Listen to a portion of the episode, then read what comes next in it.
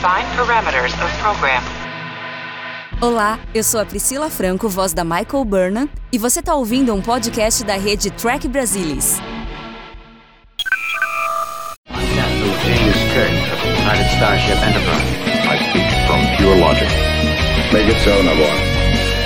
You cannot deny me, Cisco. There's coffee in that letter. Where no man has gone before.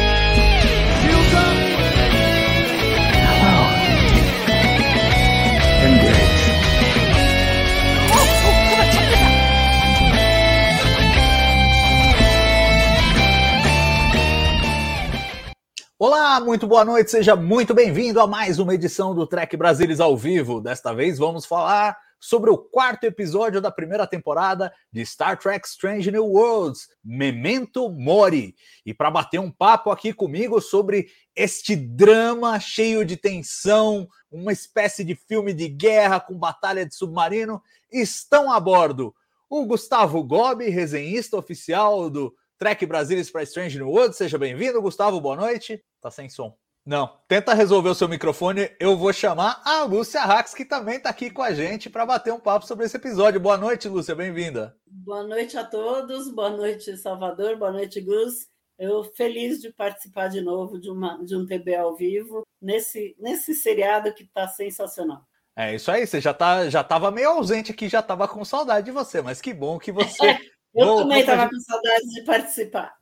Pois é, e, e assim, a, a pergunta que eu sempre faço em todos os TBs ao vivo que falam de Strange New Worlds é sobre a grande ideia da semana. Você continua sem songos. É, a grande ideia da semana. O que que, o que, que esse episódio trouxe como a, a grande sacada, a grande mensagem, enfim, aquilo que motivou a história. Lúcia, quero ouvir de você primeiro. O que, que você achou? Qual é a grande ideia desse episódio para você?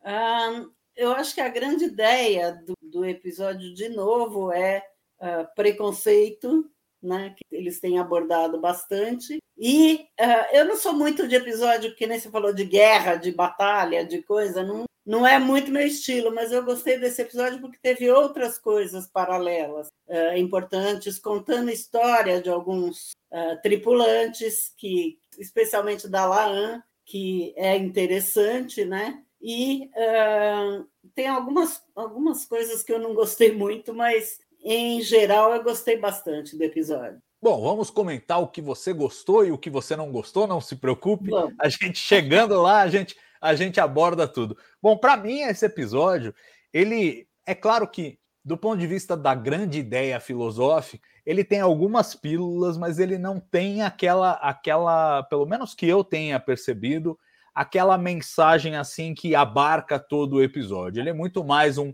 um drama de guerra mesmo. Lembra muito, é, para citar episódios clássicos, lembra muito Balance of Terror na, Uhum. na, na vibração que ele tem. A diferença é que Balance of Terror, o, o submarino era a nave romulana camuflada, né? E a Enterprise era um navio.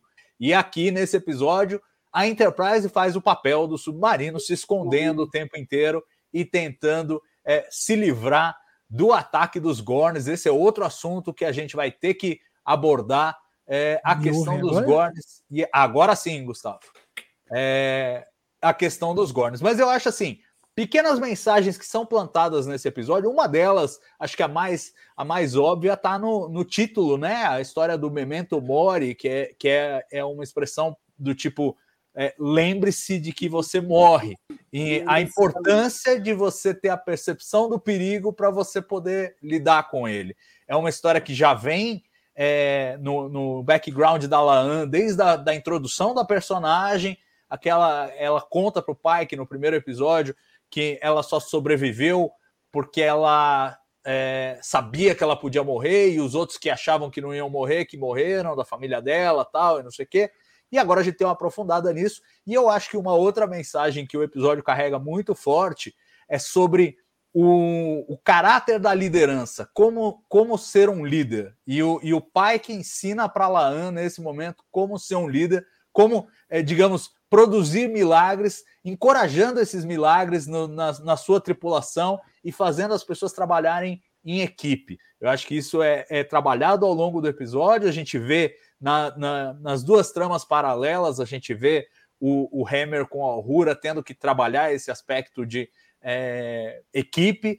E também na ponte da Enterprise a gente vê isso com todo mundo, toda a tripulação ali na ponte, contribuindo ideias e trazendo sacadas para resolver aquela que é uma história dificílima para a tripulação da Enterprise. Como o Gustavo falou aqui na semana passada, havia dúvida de como eles iam sair desse buraco. E aí passa a bola para o Gus, que finalmente está com o microfone. Boa noite, Gus, bem-vindo. Fala aí qual, qual foi a sua vibe, qual, qual foi a grande sacada que você tirou desse episódio. Boa noite, Salvador. Boa noite, Lúcia. Boa noite, boa noite todo mundo que está acompanhando. Desculpa aí pelo probleminha no microfone no começo.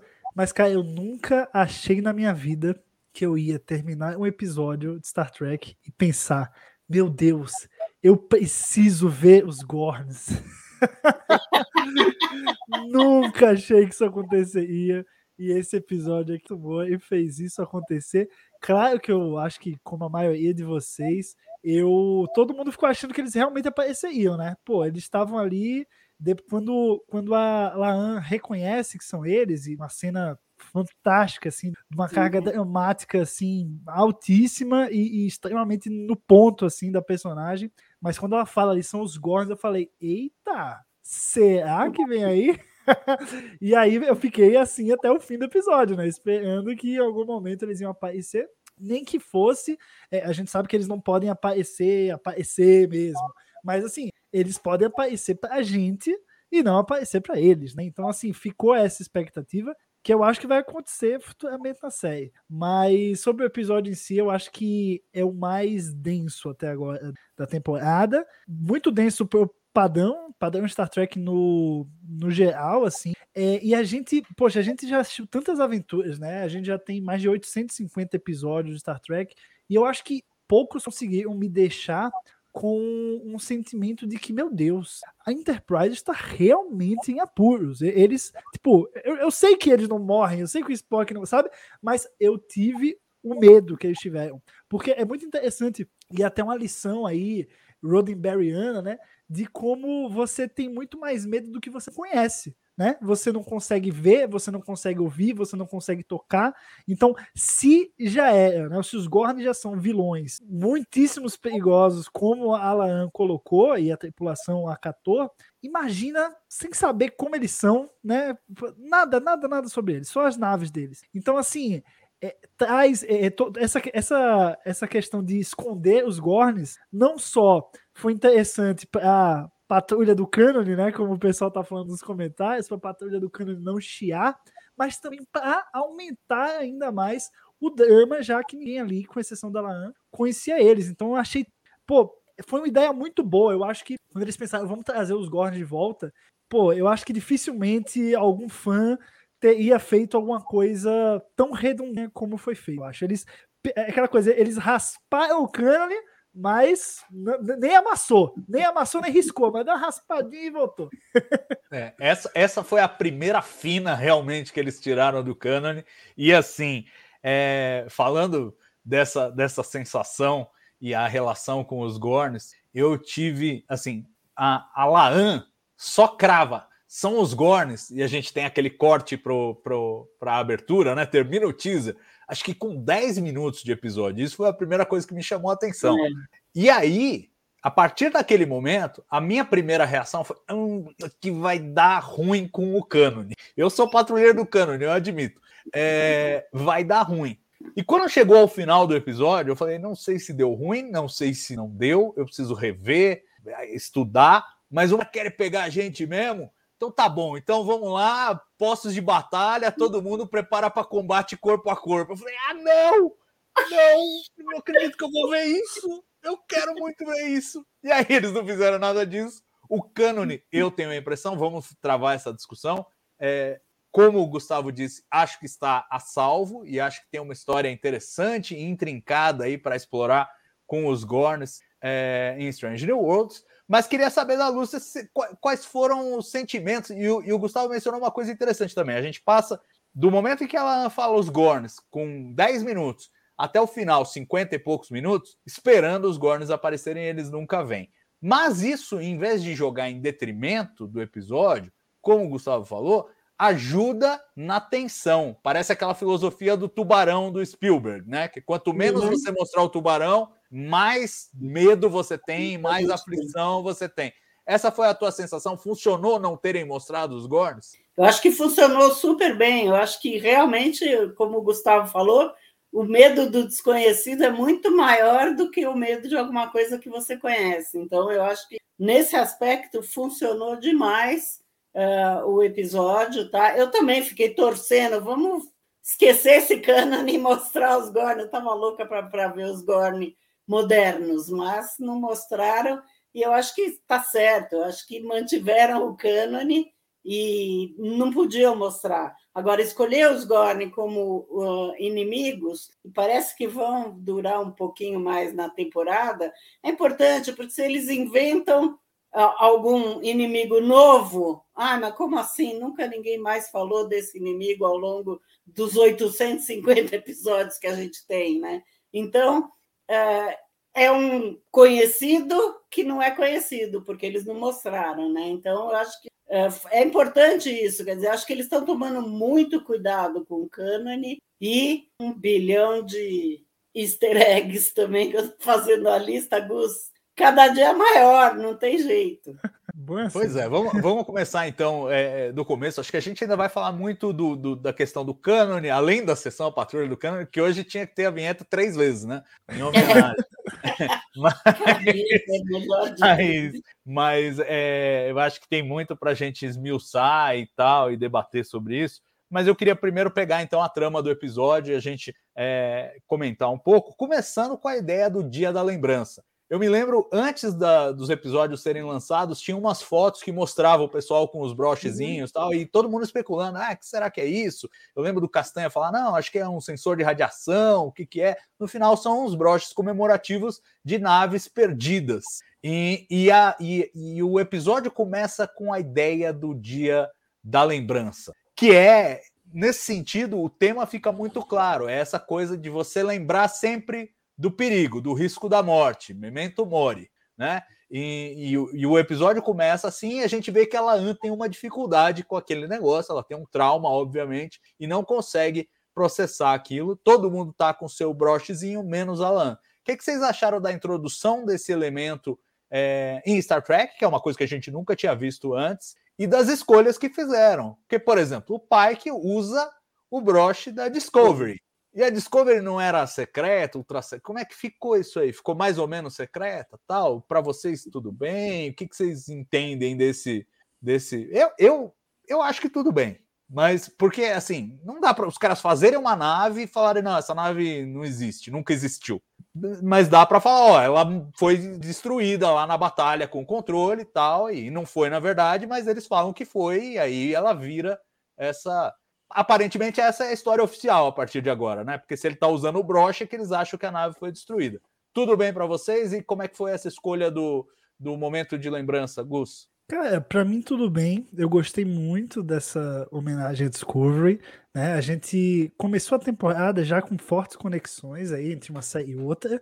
É, e, e, aos poucos, claro, isso vai diluindo, porque a gente quer saber mais dos personagens, né? A gente sabe que a, acontece tudo isso pós-Discovery, mas eles têm que ter a aventura deles. É, mas eu gostei que eles lembraram ali no detalhe, né, no broche. É, não acho que, que invalida o que aconteceu, não. Acho que nem, nem parei, nem, nem pensei nessa possibilidade de, de, de achar estranho, porque para mim essa versão aí que você falou sempre foi oficial. Sempre foi a nave foi destruída, não salvamos nada, joga para debaixo do tapete, ninguém menciona que ela entrou no buraco negro e viajou no tempo. É, e é isso, foi destruída, essa é versão oficial. Então, ali eu achei uma homenagem muito bonita do Pike. Eu acho que tem tudo a ver porque é uma tradição militar, né? Uma coisa bem, bem militar, principalmente os militares americanos, é, é, de estar tá valorizando quem, quem, principalmente quem, não só quem já foi, mas quem já morreu é, em combate, né, em guerra. Então, isso é muito forte para eles. E eu acho que é natural que isso, digamos assim, com o passar do tempo, vá se adaptando e, e chegue como uma cultura da frota estelar e chegue agora em Strange New Worlds para gente, a gente ver. Eu achei muito bonito, assim, muito bonito e abre essa possibilidade para os easter eggs, né? Para ter lá o, o Pike com o Brush da Discover. E a gente também vê, por Todos exemplo, os a Anne- outros já escritos para você. Todos os broches de todo mundo já tá nas trívias, tá? Pois é, Mas o chuva que de eu- easter eggs. É, chuva de easter eggs. Mas o, o que eu acho é que tem alguma coisa esquisita nessa história da Discovery ter eh, sumido, né? Ter perdido a coisa, porque falam que a irmã do Spock não existe. Então, se ela foi perdida, quer dizer, deviam falar, ele tem uma irmã que foi perdida na Discovery. Então, para mim, ficou um pouco confusa essa história da Discovery. Porque, inclusive, nesse episódio falam, né, mas essa irmã não está não tá na, sua, na sua ficha da Frota Estelar. Então, para É, mim, ficou não. um pouco, um pouco confusa essa história, É, mas. ex- é exatamente essa água no chopp que eu ia jogar no comentário do Gustavo, você jogou, Lúcia, porque é realmente é- isso cria É. um certo ruidinho. É, né? cria uma, uma, uma dúvida assim esquisita. O, o Spock não usa o, o brochinho da Discovery, né? Ele usa de outra nave. Pois é, da Congo. Agora eu quero saber o que aconteceu na Congo. O Congo. Spock serviu na Congo? É verdade. Agora É eu fiquei verdade. curioso pela backstory. Verdade. Ou homenageia. O que eu achei bastante legal é que esse episódio passou nos Estados Unidos exatamente na semana que tem o Memorial Day, que é exatamente isso. É o, o, o feriado, né? O feriado, na verdade, é hoje, né? Do, do Memorial Day, que ah, celebra os, as pessoas que morreram em guerras, os soldados, inicialmente. Então, eu achei muito próprio. Achei que É. eles pensaram bem na coisa. Não, com certeza, para a cultura deles lá deve ter tido A uma ressonância deles é bem, bem forte, bem forte. Agora, tem aí, aí a Lúcia tocou no ponto que eu acho que complica um pouco, que é porque que a Michael tem que ser ultra secreta. A minha forma de reconciliar isso é que não, ela não é ultra secreta, mas o Spock é que o Spock tem aquelas coisas, né? Tipo, saiba que não é meu irmão, saiba que é meu meio-irmão, porque, né? É verdade, eu não tenho um irmão. Ele também não tem uma irmã, ele tem uma irmã de criação, sei lá. É, então, assim, acho que é, vamos ter que alinhar dessa maneira, porque tá confuso. Já, já foi confuso, vamos falar a verdade. Já foi um ponto fraco no final da segunda temporada de Discovery, que era assim, tipo, ah, precisamos varrer tudo para debaixo do tapete, que eu acho que eles nem precisavam. Só esconder que ela foi ao futuro já bastava, né? Agora varrer tudo para debaixo do tapete, eu acho, acho que foi um exagero que eles cometeram lá que agora está sendo um pouco mais modulado, porque eles têm que lidar com as consequências, afinal de contas, essa série continua no século 23 com alguns personagens é, ligados a Discovery, mas, mas cria esse, esse ruidinho. E aí eu enxergo, eu enxergo como você, Lúcia, esse ruído e, e uma certa é, insegurança da parte deles do, do que, que a gente faz com isso. Né? É. Então, tipo, na, na- o pai que usar o broche da Discovery conta uma história e o Spock na, no, no elo mental com a Laan, evitando falar da irmã, conta outra história. Então, Uhum. cria esse ruído, porque tá no mesmo episódio. Quer dizer, os caras, É, os mesmos exatamente. roteiristas tiveram um problema aí de como, de como lidar. Mas eu, de novo, eu escolho interpretar o lance do Spock como uma coisa pessoal dele, do tipo, eu sou uma pessoa privada, eu não gosto de contar nada sobre a minha família, a minha casa para os outros, e não vou contar para você aqui, porque aqui o, é, o problema é o seu. Você que pediu esse elo mental para resolver o lance dos, dos Gorns. É, Uhum. Voltando então para o começo da história, temos esse lance do, do Dia da Lembrança, e em seguida a gente tem é, os, as cenas que colocam em andamento o, a trama do episódio. Então, primeiro, a, a Uhura vai trabalhar com o Hammer na, na, na verdade, na área de carga, né? Ele, ela está trabalhando na- de rotação na engenharia, mas vai para a área de carga, eles estão preparando um filtro de ar ultra complexo que eles vão entregar na colônia lá.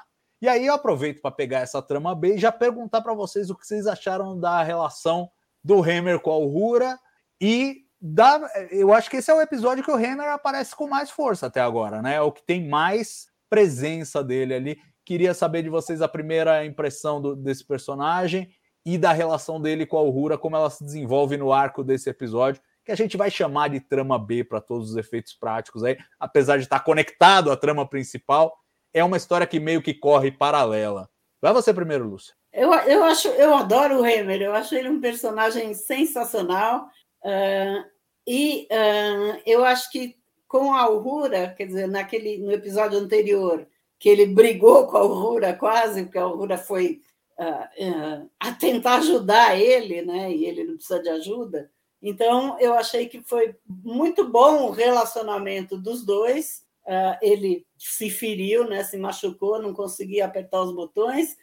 Ele foi ensinando a Aurora, a Aurora fazendo, se queimou, ai, tá quente. Não, não falei para você pôr a mão. E assim foi.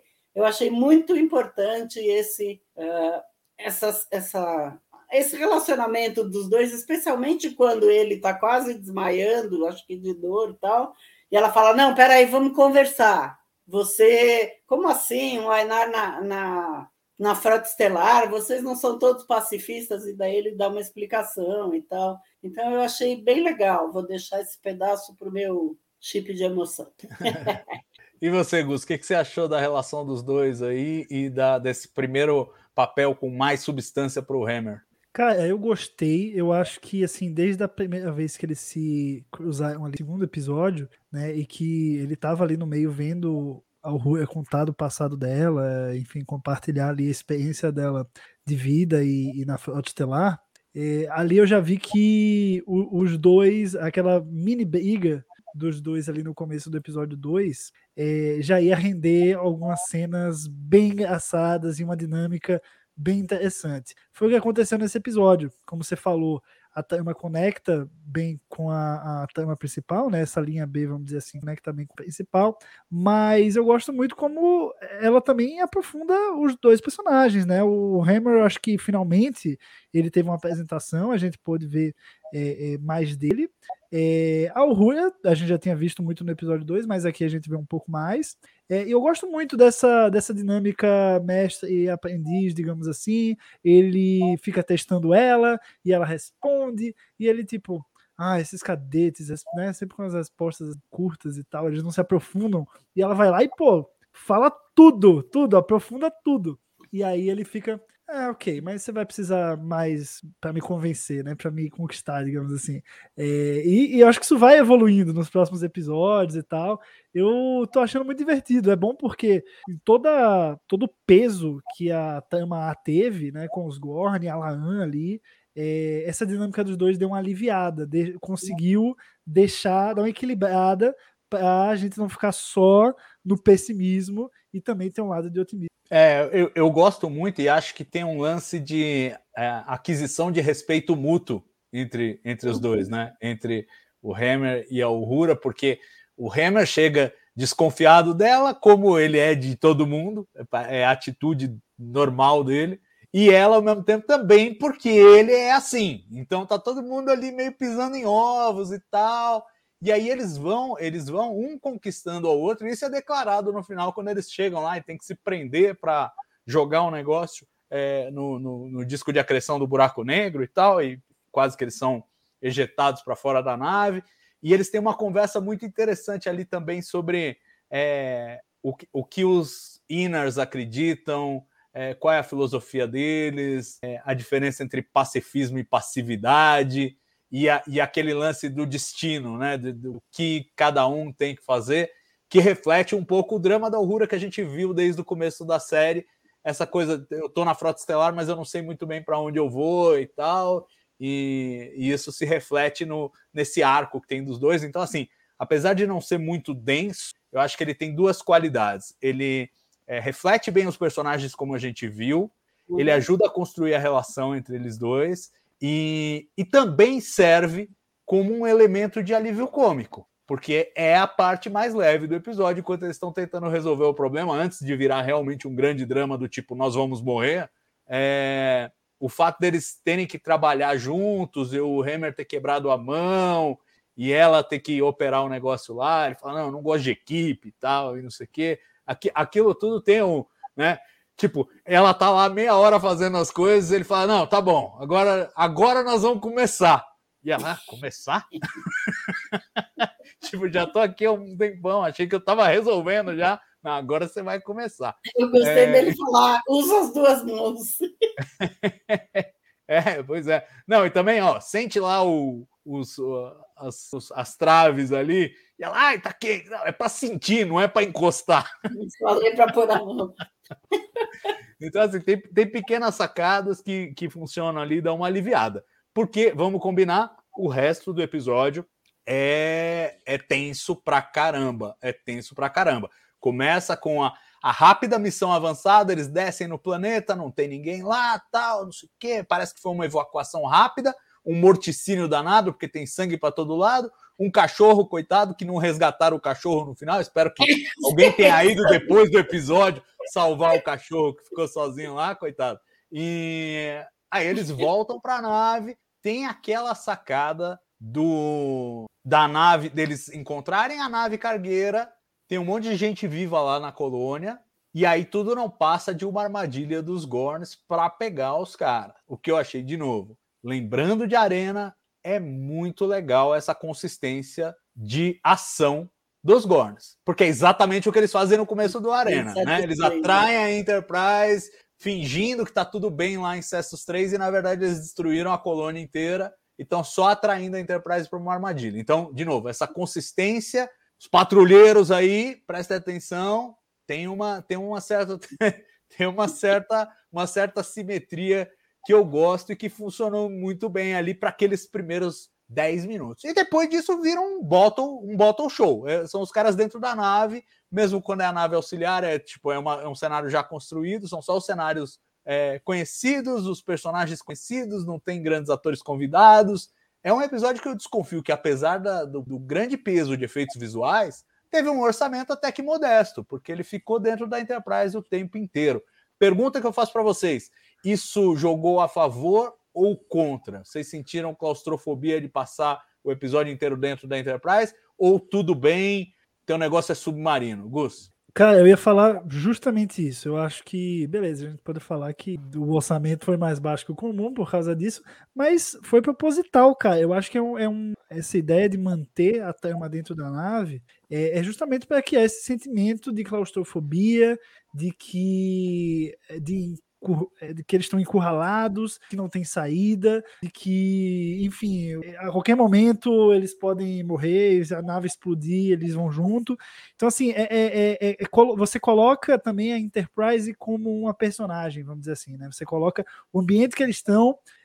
tem um momento, inclusive, que é justamente quando os Gorn começam a tirar, que eles criam a armadilha justamente para a Discovery não poder levantar os escudos. Então, o primeiro contato ali que os Gorns têm é disparando a Enterprise sem escudo levantado nenhum, né? Já perdendo gente. Então, é, é ali que você começa a sentir o drama real e é ali que a trama vai para dentro da Enterprise, fica ali dentro. Né? Então, eu acho que é, foi muito importante isso para você mostrar o teor do episódio e mostrar a densidade que ele deve ter. Eu acho que não foi economia, não, foi roteiro mesmo e foi, foi proposital para criar esse, esse sentimento. E funcionou. É, mas eu aposto que ganho que eles olham no roteiro e falam: olha que bom, a gente fez um roteiro que é bom e barato. Com certeza.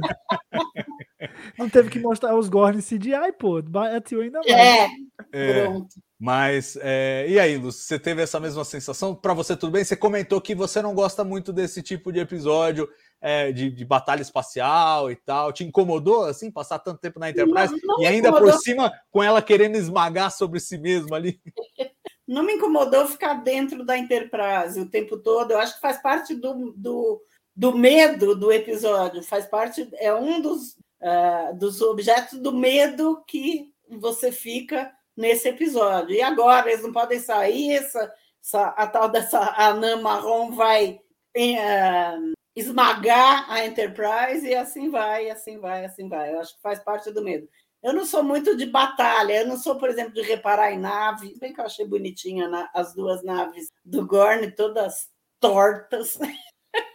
Mas uh, eu não gosto, eu não gosto muito de, de batalha, de tiroteio, de para lá e para cá e tal. Eu sou mais, eu sou cientista, né? Então eu sou mais da ciência do episódio, do, do, dos episódios do que de guerra. Mas uh, essa parte não me incomodou. Eu não, eu sou super claustrofóbica e não tive claustrofobia nesse pedaço, não. Boa. É, e por falar em ciência do episódio, esse é um episódio que tem bastante ciência. E, e, assim, eles, eles tiveram alguns cuidados, embora eu vá fazer o meu nitpick aqui, é, porque uma coisa que eu sempre gosto de ver, eles têm tido uma atenção especial, é de mostrar os sistemas planetários, né? E, e eu acho uhum. isso absolutamente apaixonante. Já era na série clássica e agora continua sendo. Então, eles mostram os planetinhas lá, o sistema. E nesse caso, esse sistema me pareceu um pouco confuso. Porque assim, você tem um planeta habitável, que é o Fenibus 3 lá, que é onde estava a colônia. Uhum. Ele deve estar tá em torno de uma estrela na sequência principal, uma estrela tipo Sol, alguma coisa assim. Aí você tem uma anã marrom que está perto, que está girando em torno de um buraco negro. A anã marrom está girando em torno do buraco negro, não tem problema nenhum. A anã marrom, para quem não manja, tipo, é, é uma estrela abortada. Ela estava formando como estrela, mas não juntou matéria suficiente e aí ela não, não, não, não brilha e vira uma espécie de uma bolota de gás lá, como, como a gente viu. Não está muito absurdo o que eles fizeram ali. É basicamente um gigante gasoso super, é, digamos, com esteroides. É, mas, mas não chega a ser uma estrela. Então é no meio do caminho entre estrela e planeta gigante gasoso. Mas assim, como é que eles estavam tão perto? Como é que esse planeta habitável estava tão perto da anã marrom que estava em volta do buraco negro? Essa parte eu confesso, e tem até uns gráficos lá, qualquer hora eu preciso pausar e olhar e ver se eu entender melhor, mas eu achei meio complicado esse, essa parte. Tirando isso, todos os outros lances que eles fazem, a brincadeira do Spock lá de sugerir uma espécie de um, de um radar com, com é, detectando movimentação na atmosfera, efeito Coriolis e tal. Eu achei bem sacado. Depois, o, eles se esconderem na anã marrom, e a gente precisa comentar isso. Tem um sabor a ira de Khan pesadíssimo, porque é. é tira, tira a anã marrom, põe a nebulosa, é a mesma Tiraram coisa. de lado, a nebulosa mutaram. É. E achei bem sacado também. E a solução do pai, que no final de pegar e fazer a manobra Pike, agora temos a manobra Pike, é, também, também foi muito bem sacada e tem ali elementos elementos científicos bacanas, como o redshift gravitacional, né, o desvio para o vermelho e tal, tem umas sacadas é, bem boladas. Então já fiz a minha, a minha implicância científica, também já fiz os elogios. A pergunta que eu faço para vocês é a seguinte: para quem não é fissurado por espaço como eu, tudo bem, essa trama, ela fluiu bem, ela dramaticamente ela funciona. Porque eu, eu para essas coisas, eu acabo operando num outro nível, porque eu escrevo sobre astronomia. Então eu fico perguntando para vocês se, se, tudo bem, se para vocês fluiu bem, assim, fluiu legal. Perguntar para a Lúcia primeiro, que é cientista, mas é virologista. Que que é, não é esse tipo de cientista, certamente. Pô, em Trek, cientista sabe de tudo, viu, Spock? Sabe de é tudo. verdade, mas eu, eu não sei, eu só sei de vírus. Não, mentira, eu sei de outras coisas também. Mas de física, zero. Então, para mim, para mim, tudo isso que você falou aí, de buraco negro e, e desvio gravitacional do vermelho, ou sei lá quanto, para mim é tudo tecnobabble, para mim tanto faz, entendeu? Que eu não vou entender e não estou preocupada com isso, mas eu sei que eles têm uma, uma consultora científica que aparece nos créditos até, a Erin McDonald, que é uma astrofísica sensacional. Astrofísica, é, é Salvador? Isso mesmo. É sensacional, a mulher é super competente, a mulher faz palestra no YouTube toda hora sobre uh, física e sobre física de Star Trek, então o que eu acho é que deve ser uma coisa uh, normal, mas para mim, ó, não faz nenhuma diferença, é tudo tecnobabble, para mim passa batido. Quer dizer, eu achei legal eles fazerem uma coisa, a, hora que a hora que eles a nave sai do, do, do buraco negro, para mim é a abertura de Lower Decks, né? Lower Decks faz isso. pois é, é verdade, é verdade. É exatamente isso. Eles circula um buraco negro e sai igualzinho, igualzinho. Eu nunca parei para pensar, mas a igualzinho. Freeman, Capitão Freeman fez a manobra Pike. A manobra Pike, de... igualzinho, igualzinho. Achei sensacional. Achei sensacional. A Freeman está aplicando a manobra Pike. Exatamente, muito bem a, a, a, Enterprise saindo é igualzinho a Cerritos, igual. Adorei. Mas a, o Tecnodama para mim não faz diferença, realmente. É, então, eu ia perguntar para o Gus, porque isso é uma coisa que eu acho que até os roteiristas ficaram um pouco preocupados, a ponto de botarem a Laan e o Spock num diálogo, a Laan falando, pô, você não, você não fala inglês? Explica direito isso aí. Você não fala e ele tem que explicar. pior. Ah, Claro que é um mecanismo para ele explicar para a audiência de uma forma que, que se possa entender melhor, mas ao É. mesmo tempo mostra também uma preocupação dos roteiristas do tipo, estamos carregando um pouco na tinta aqui do Technobabble. Quero saber se Aham. pegou isso para você, Gus. Cara, eu tô. Vou com a relatora Lúcia aí.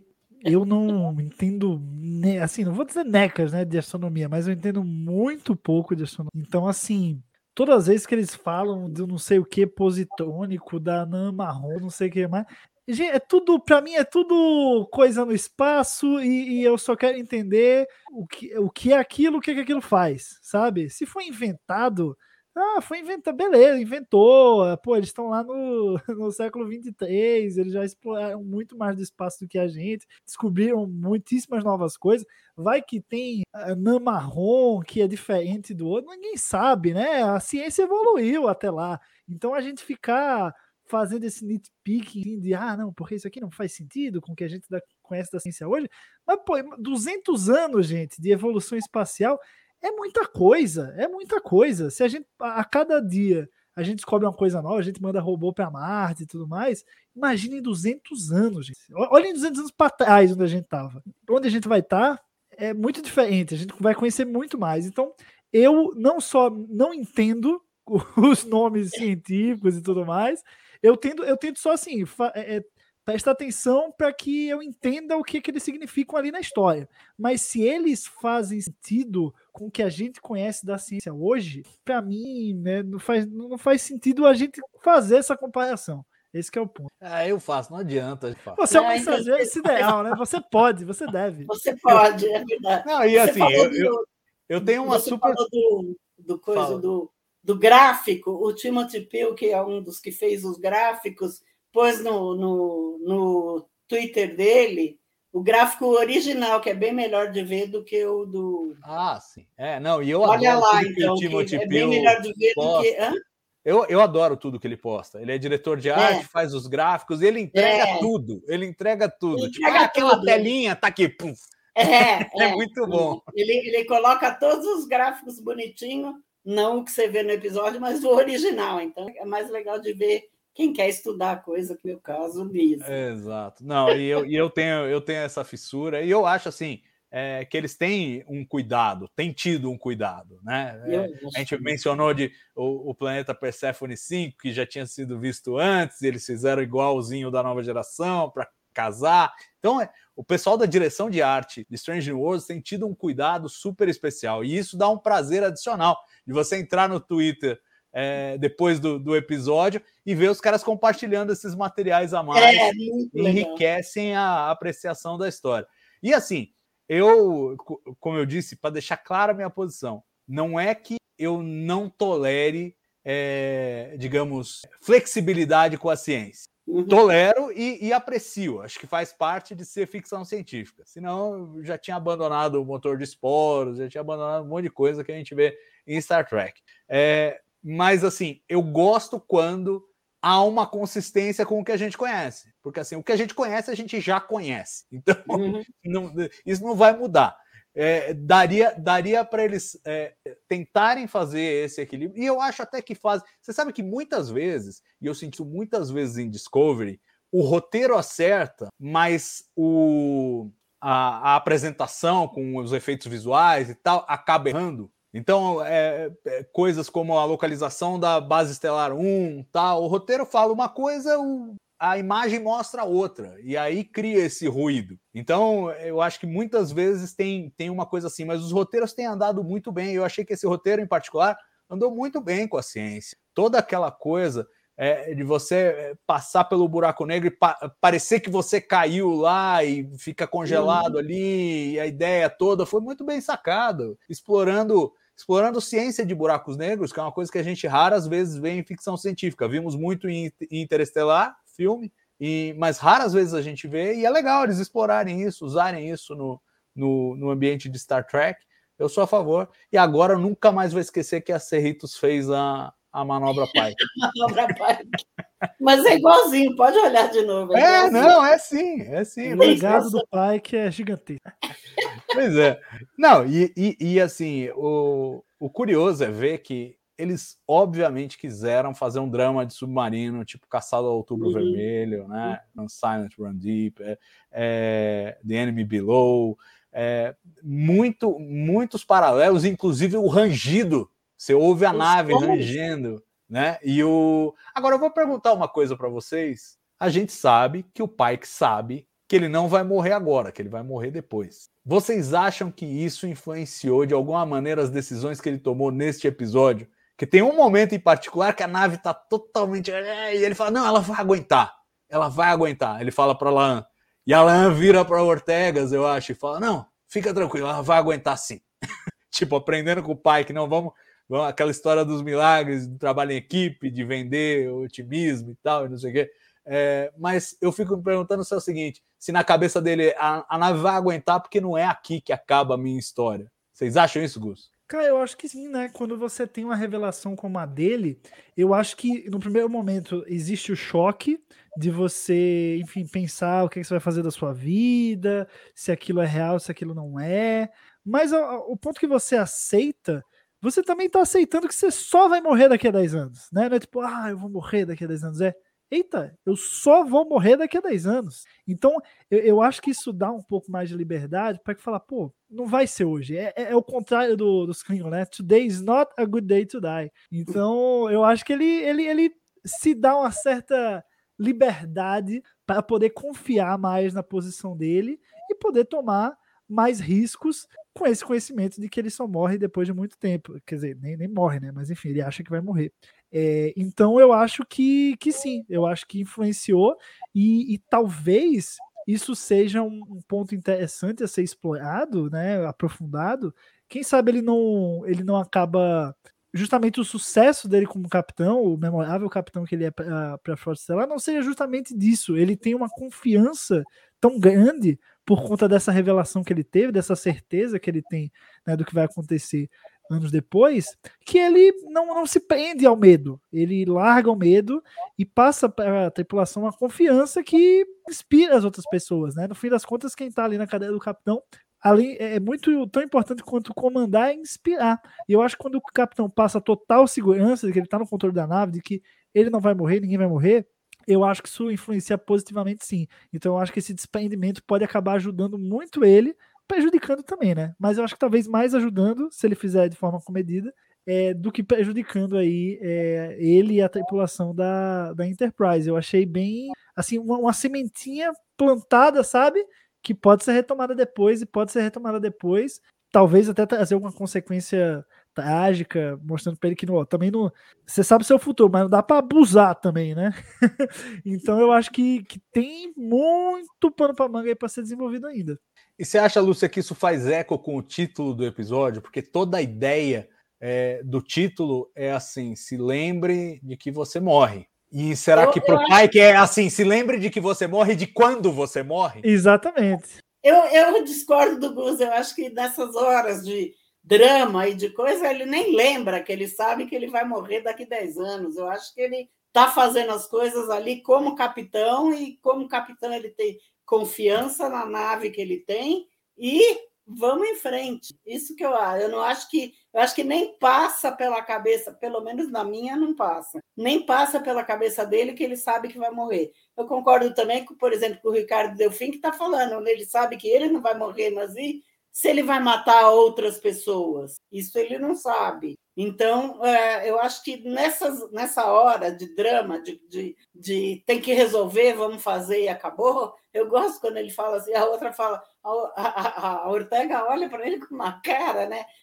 Falando, claro que não, e ele, não, vamos fazer isso. Eu acho sensacional. Eu acho eu, isso que eu acho. Eu acho que nessa hora nem passa pela cabeça dele que ele sabe que vai morrer dali 10 anos. É, eu- vou ficar no meio do caminho entre vocês dois. Eu acho que ele quase não pensou nisso, mas na, naquela última, que acho que o Spock falou: ó, a Enterprise pode não aguentar. Ele falou: não, vai aguentar sim. Ali eu acho que, ali naquele momento, ele falou: não, vai aguentar, porque senão eu não saio daqui. E aí, como é que fica? Ah, Então, é, e- mas eu concordo, claro, que ele tem que se preocupar com todo mundo, e isso é outra coisa que eu acho que eles fizeram muito bem no episódio, é assim, as perdas são sentidas, né? Tanto Uhum. o tripulante que é perdido lá, na- porque eles têm que fechar o, o deck para evitar descompressão, quanto é, os outros que morrem, e no final a gente vê os caixões e o, e o, e o final do, do episódio é, é meio fúnebre, né? Ele também lembra o final de Balance of Terror, que é uma coisa meio para baixo. Ele não te entrega, não tem aquela piadinha do final do episódio, ele te entrega realmente no drama do tipo, olha, a gente escapou, que bom que a gente escapou, é um motivo para ter esperança para o futuro, mas não foi legal. Não foi legal, não tá todo mundo É, feliz. Também ecoa a de Khan também, que a gente já mencionou aqui, né? Acaba com a funeral, tristeza e. Enfim, né, que, não é spoiler falar que o Spock morre, né, gente? Pelo amor de Deus. Enfim, Não, e a Enterprise toda ferrada, gente, ação. Para mim, o que me chocou mais, além, não, claro, os caixões sim, mas eh, o que me chocou mais foi a Enterprise toda ferrada. Não, sem falar que faz quatro episódios que ela saiu da doca Ela espacial, vai tava- ter que voltar para Tem que voltar para lá, tem que voltar para refazer tudo de Não é novo. Pra que mim, o pai que fica com a barba daquele tamanho. Tem que consertar o negócio cada vez, sai três missões, arrebenta tudo de novo. É verdade. Mas, é, mim, mas i- bastante. Isso também é legal e é, um, é uma, um aspecto de produção moderna, né? Eles podem se dar ao luxo de dar uma estragada no modelo, porque o modelo é digital, você não perde o. Se tivesse que estragar a maquete, eles não iam fazer. Então, Não ia fazer. como pode estragar o modelo digital e guarda uma cópia dele bonitinho para usar de novo, é, é possível ver essas coisas que nas, nas séries antigas era mais, era mais difícil de ver. Quando eu via, tipo, é, eu lembro de, de Doomsday Machine, da série clássica, que os caras usaram o modelo da AMT mesmo, daqueles que você comprava de montar para fazer a, a Constellation toda arrebentada, você via que era um modelo de plástico ali. Mas, então, quer dizer, permite, permite mostrar essa- essas coisas todas aí com, com os valores de produção modernos. É, eu queria aproveitar um comen- o comentário do Vladimir. O Vladimir disse que foi uma cópia sem vergonha de A Ira de Khan. E eu queria perguntar para vocês isso: até que ponto foi uma referência ou se passou do ponto da referência e virou uma cópia? Eu já me antecipo e digo que eu acho que não foi uma cópia, é uma acho que- referência. Eu acho que é, é aquela ideia de que você sempre vai buscar camuflagem quando você tem um nível desigual de combate. Os Gorns estavam super por cima, eles estavam super por baixo. Então, como você nivela? Você vai para um lugar em que nada funciona para ninguém. Né? E, e na- no caso de A Ira de Khan foi a nebulosa, aqui foi a anã marrom, mas as semelhanças eu acho que estão aí. Porque o outro você tem, é o tripulante que se sacrifica para salvar a nave e tal. Aqui não, aqui é um lance de esperteza, um lance de, de inteligência é, e não de sacrifício, né? Que salva Uhum. a nave e é o, e o jogo de xadrez. Isso me lembra muito mais Balance of Terror, talvez, do que, do que a Ira de Khan, porque na Ira de Khan era bem desnivelado. Tipo, é aquela coisa, ah, o Cano manja muito de. Ele pode ser um cara super. com super genes, mas ele não manja de voo espacial. Não está acostumado com isso aqui. E aí ficou muito fácil para a Enterprise virar o jogo dentro da nebulosa Mutara. Enquanto aqui, o jogo é pesadíssimo. Os Gorns, tipo, a Enterprise comemora que destruiu uma nave Gorn e descobre que os Gorns sacrificaram a nave para descobrir onde estava a Enterprise para pegar os caras. Então, assim, é, é uma- um jogo de gato e rato ali, muito mais dramático e me lembra muito mais Balance of Terror nesse sentido do que propriamente a Ira de Khan. Vocês acharam que é, transigiu o lance da referência e virou uma cópia? Cara, eu, Eu, eu, achei que não. Eu achei que o próprio autor falou que esse, esse, esse episódio, o o David, David, como é que é o nome dele? Esqueci agora. Dave Perez. Esse falou David que falou que o, o episódio foi baseado no Balance of Terror e nas, nas filmes de submarino, né? Então, eu acho que não, sim, tem ah, coisas do, da Ilha de Khan, mas não acho que foi uma cópia, não acho que foi nada disso. Eu achei que foi, achei que foi bom. Não, não- É, e não vale, e vale, e vale lembrar que o Balance of Terror é uma cópia. Esse sim é uma Esse cópia do sim. filme de submarino. É verdade. Esse é, é- é baseado totalmente naquele filme de submarino. Exatamente. Pegaram lá o, o- a trama do filme e copiaram e colaram. Copiaram em nave. É, exato. E Uhum. você, você Gus, também tá nessa. Para você não, não é uma cópia. Cara, pra mim foi uma grande mistura ali. Eu diria que foi um pouquinho a Ena, um pouquinho Balance of Terror e um pouquinho a de Khan. Eu acho que nem não é cópia de nenhum deles. Eu acho que você traz elementos ali, trouxe os Gorn, trouxe é, é, o peso do, da trama e trouxe também o, o, Acho que até pelo fato de ser um episódio focado na Laan, eu acho que faz muito sentido você trazer referências da Khan, né? Dois Sings ali, enfim. É, eu gostei disso. Eu, pelo menos assim, é, a, a, a, esses toques de Ilha de Khan eu peguei de cara, gosto muito do filme. É, estou ansioso agora para um episódio de Strange New Worlds que se inspire em A Procura de Spock, que é o meu filme favorito de Star Trek. Vamos esperar. É, vai ser mais difícil porque tem que matar ele. Não, não, não, é inspiração, não é cópia. É, Tá tipo certo. o Bom. que Lower Decks vai fazer meio que a procura de Freeman, sabe? É, É, é, é pronto, que- aí, é esse aí, É. é esse aí, pronto, tá, tá Já já, no primeiro episódio de Ah, Lordex, eu quero, eu quero Depois a- séries, a nova inspiração de parte. Tá, tá, da próxima temporada traz baleia, o do 4 lá. Faz, eu, quero, eu quero festa. Pois é, antes da gente mergulhar em todas as coisas gornas que eu acho que a gente tem que abo- abordar nesse, nesse episódio, é, vamos falar um pouquinho do que talvez pudesse ser chamado de uma trama C. Nem chega a ser uma trama, mas tem um lance ali que é no momento em que a, a Enterprise cai na emboscada, eles não podem subir os escudos. Aliás, baita momento tenso, né? Quando o pai que manda subir os escudos, não pode, o negócio tá, a ponte tá ali, não dá para subir escudo. Aí que você saca, putz, foi uma armadilha mesmo e ferrou, e agora ferrou. É, mas a, a número um é ferida. Una é ferida e vai para a enfermaria. E assim, aí tem um drama que os caras precisam operar ela e não tem o equipamento e tal, um pouco ali da conveniência. É, até a Zizi no- nos comentários aqui estava falando da, é, de, de ter estranhado o, o Mambenga falar de, de ah, você que curte medicina arqueológica, tem aí umas, umas agulhas e tal, e não sei o quê, você é boa de costura. A chefe falou, não, eu sou boa, tal, não sei o quê. E aí vão costurar, e aí a Una fica lá, e ela no final tem que ceder o, o plasma para outra tripulante que foi ferida, e, e fica naquele suspense se vai sobreviver ou não, e no final o Mibenga faz uma transfusão direta para ela lá, e quando ela desperta, ela descobre que foi salva dessa maneira. Agora, o que eu pergunto para vocês é o seguinte: foi só para tirar a Una da ponte, foi não, Lúcia? foi, foi só para tirar ela da ponte. É, pois dá, é. Dá, dá coisa para Laan, que virou a primeira oficial, né, no lugar dela, e para o Spock. Então, eu acho que sim, que foi exatamente de propósito. Não precisava fazer, põe ela com uma gripe no quarto. É, esse ponto para mim foi o, é, é o que faz o episódio não ganhar a nota máxima, vamos dizer assim. Porque é uma trama C que ela existe para cumprir um objetivo, ela cumpre, mas, sabe, parece que no fim, da, no fim do roteiro lembra, eita, a gente precisa fazer isso, né? Vamos, vamos incluir aí. É, pô, incluiu. Ah, tá, tá, tá explicado, ok. Sabe? É, então ela, ela é criada por um objetivo, mas parece a decisão mais simplista possível, sabe? Para aquilo. Poderia ser muito melhor trabalhado, poderia estar muito bem, melhor conectado com a trama em si. Você bota, sei lá, botava. Pô, a Una, ela poderia ser uma pessoa que teve o vislumbre do, dos Gorn, sei lá, teve, foi, sei lá, gente, tanta opção, sabe? Você colocar uma personagem na, na, na área médica, ter algum, algum, algum problema que ela tem que ir para a área médica. Você pode criar tanta coisa num episódio como esse, e aí fi- é, fica uma coisa meio. É, ok, né, legal.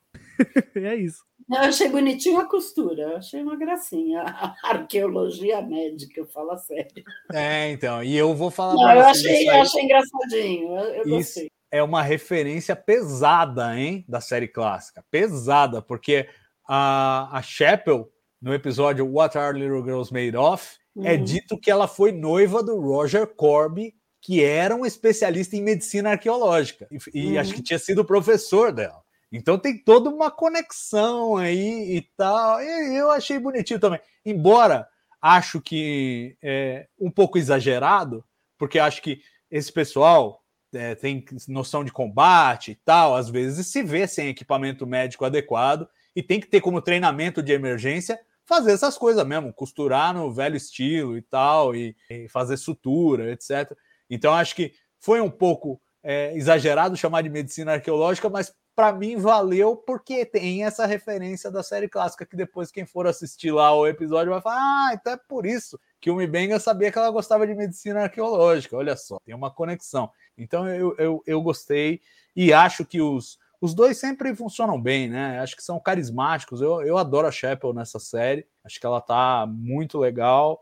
O Mibenga também é, atrai. E assim, embora eles não tenham um grande papel nesse episódio, eu acho que eles cumprem essa função que é tirar a Una de combate. Mas eu concordo com o Gus. Olha, seria genial se a Una de repente tivesse encontrado um Gorn lá no planeta. A hora que eles descem tal, ela, ela é atacada por um e eu sou super a favor que os Gorns tenham uma baba que causa amnésia.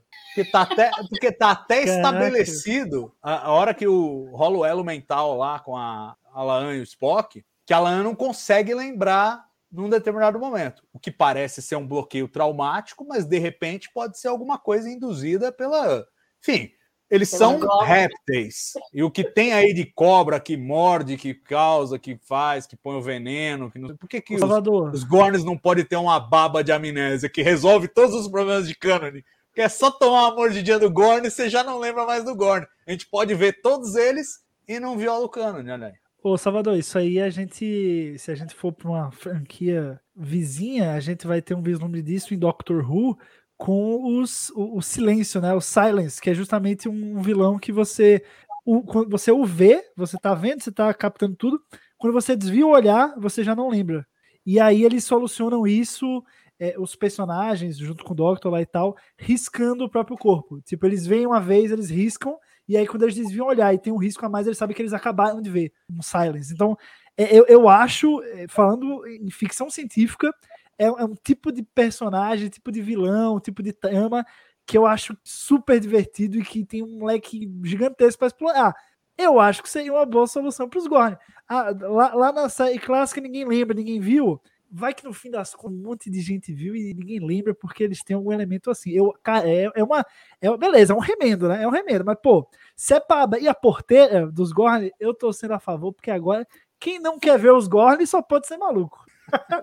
Não, eu também acho. E eu acho assim, agora vamos entrar então, vamos entrar no território Gorn, porque a gente aprende muito sobre eles. Tem aprendido com a história da Laan. Esse é um episódio da Laan, né? Vamos, vamos falar, o foco tá na Laan. E a gente tem aprendido muito sobre os Gorns. E um elemento essencial para resolver parte desse episódio é que o irmão da Laan, quando eles foram capturados, conseguiu decifrar a linguagem Gorn, que é nos apresentada da forma mais terror possível, que é a menina fazendo os barulhinhos e a Laan tendo a lembrança, né, o choque da lembrança do tipo, putz, eu ouvi isso e não foi num dia bom, né? Uhum. É muito bem feito isso. Eu gosto dos ruídos. Me lembra um pouco o lance dos Velociraptors do, do, do Jurassic Park é. e adjacências. Exatamente. Eu lembrei disso também. E, e agora, esse é o lado bom. O lado não tão bom é a decodificação da comunicação dos Gorns ali. Os Gorns aparentemente falam inglês, mas em código Morse. Se a gente for levar em conta o caderninho ali, porque ele decifra as letras e o código de cada letra. Pô, eles têm alfabeto latino, os Gorns ficou um pouco mal resolvido isso, né? Esse é o tipo da coisa que se eles fizessem menos ostensivo, como fizeram no segundo episódio com a Uhura, que a gente não entende a conversa da música, a gente só uhum. entende que de alguma forma foi decifrado, mas a gente não entende a conversa. Se fizessem assim, também poderia. Tipo, ela abre um caderno, tá cheio de anotação que a gente não entende, e ela fala, putz, não, meu irmão decifrou e tal, e pai. E aí ela consegue mandar a mensagem lá via nave auxiliar.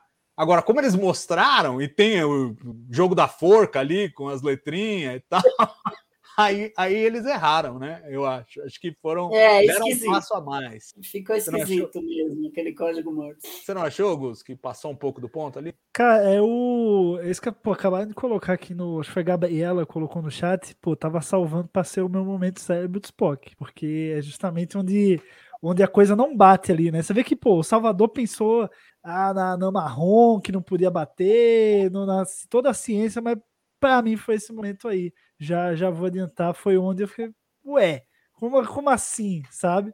Estão é, aprendendo língua nova aí, o, os Gornes, enfim.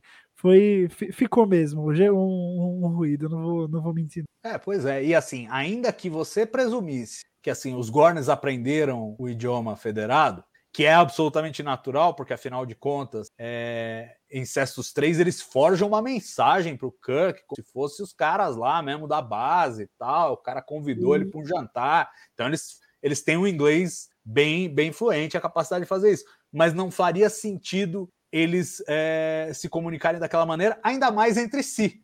Né? Porque é, a, a Laan até poderia falar: não, eu sei como mandar uma mensagem de luz que eles vão entender porque eles falam inglês, mas eles, mas aí eles vão saber que não, que não são os gordos que estão mandando a mensagem. E aí entra um outro problema desse, desse pedaço aí também.